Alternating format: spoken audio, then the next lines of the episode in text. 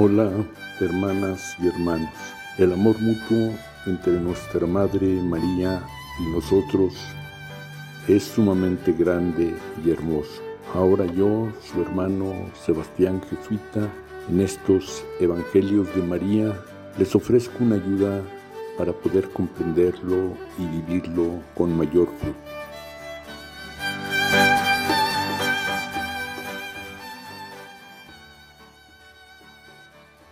Hace un par de días tuvimos el miércoles de ceniza, quizá el día del año en que más católicos acostumbran ir al templo. Parece entre obligatorio o indispensable recibir la ceniza, pero muchos lo hacen de manera precipitada para perder el menos tiempo posible.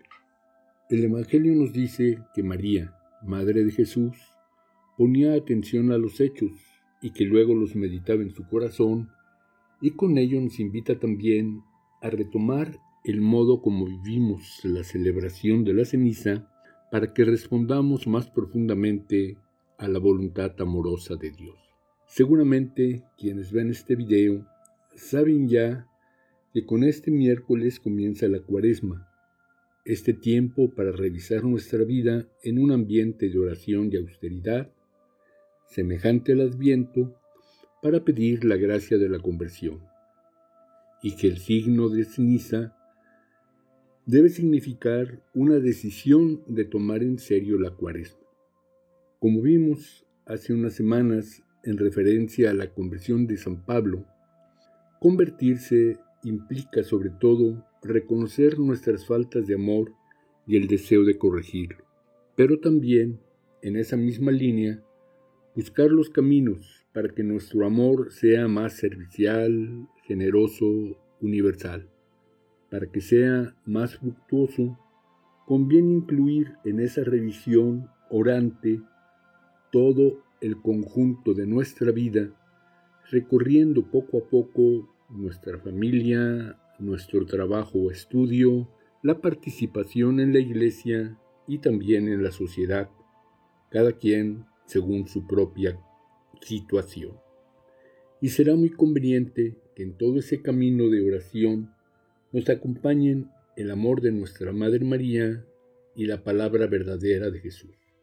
Nuestra Madre nos ha educado y fortalecido a lo largo de los años y puede seguirlo haciendo. Recordemos nuestros mejores encuentros con ella, sea personales o familiares o en la comunidad de iglesia y que esto nos dé confianza, humildad y gratitud para seguir adelante acompañados por ella. De modo que nuestra Madre María, que nos recibió como hijos al pie de la cruz de Jesús, nos anime a seguir el ejemplo de su Hijo, que supo amarnos desde su nacimiento en Belén, a lo largo de toda su vida, tanto en los 30 años ocultos en Nazaret, como después realizando con su palabra y acciones la voluntad de Dios de reconstruir la fraternidad destruida por las ambiciones e injusticias.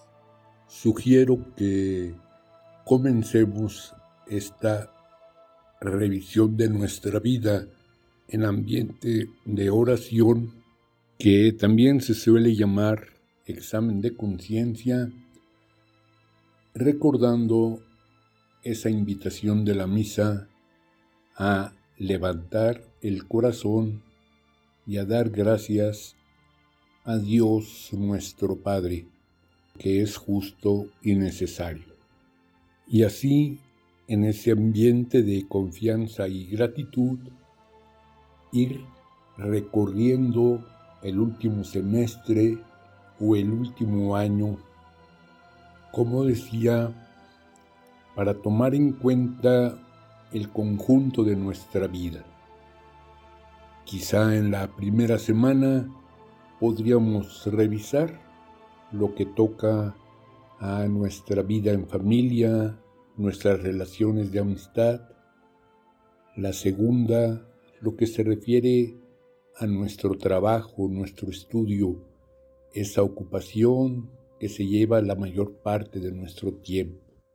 La tercera, nuestra participación en la iglesia, sea en la parroquia o también en algunos otros niveles. Y la cuarta, para echarle un vistazo a nuestra participación en la sociedad.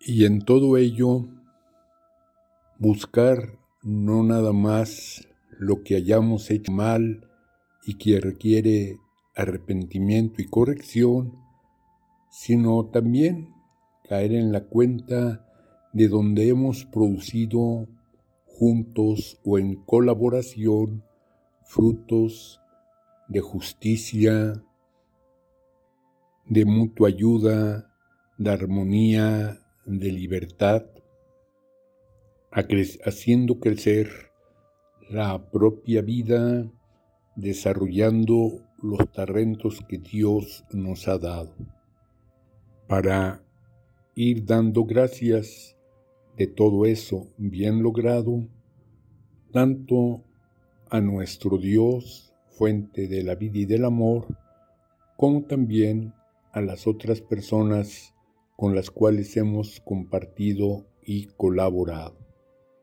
Y desde luego también, si en algo en nuestras acciones, actitudes u omisiones nos hemos dejado llevar por el egoísmo, la soberbia, la envidia, la avaricia, la flojera o el miedo, reconocerlo, reconocerlo con humildad, sabiendo que Dios quiere perdonarnos y sanarnos, y luego pues ir encontrando los caminos de la corrección. También sería bueno comentar, compartir esta revisión de nuestra vida con algunas personas con las que tengamos mucha confianza, sea en la familia, en la amistad o en algún grupo de iglesia. Y luego, cuando sea posible, llevar los pecados al sacramento de la reconciliación y todos los motivos de acción de gracias en la Sagrada Eucaristía. Como dije antes, podemos acompañar esta oración agradecida con la presencia de nuestra Madre María, rescatando en el recuerdo de nuestra vida y de nuestra historia los encuentros que hayan sido más ricos, significativos, consoladores.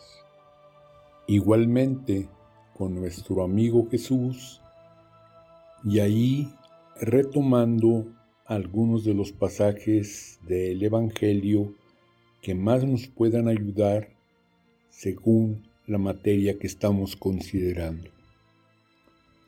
La parábola del buen samaritano o la del hijo pródigo, su defensa de la mujer adúltera o su diálogo con la samaritana, el pasaje del juicio final, donde se refiere primero a los que sí lo reconocimos en las personas necesitadas y después a los que no los reconocimos, quizá tengamos de ambos aspectos en nuestros hermanos que tienen mayor necesidad. O quizá las bienaventuranzas. Hago una serie de sugerencias, no para que se tomen todas, sino para que cada quien escoja la que corresponde, ilumina mejor el tipo de reflexión que está haciendo. Y de esta manera tendremos una cuaresma más fructuosa que nos disponga a celebrar, a participar más plenamente en el triduo pascual, pasión, muerte y resurrección de Jesús, que culmina, por una parte, la vida misma histórica de Jesús y también nuestro ciclo litúrgico. Ven con nosotros al caminar, Santa María, ven. Ven con nosotros al caminar, Santa María, ven. Si por el mundo los hombres sin conocerse van, no niegues nunca tu mano al que contigo está. Ven con nosotros al caminar, Santa María, ven. Ven con nosotros al caminar, Santa María, ven.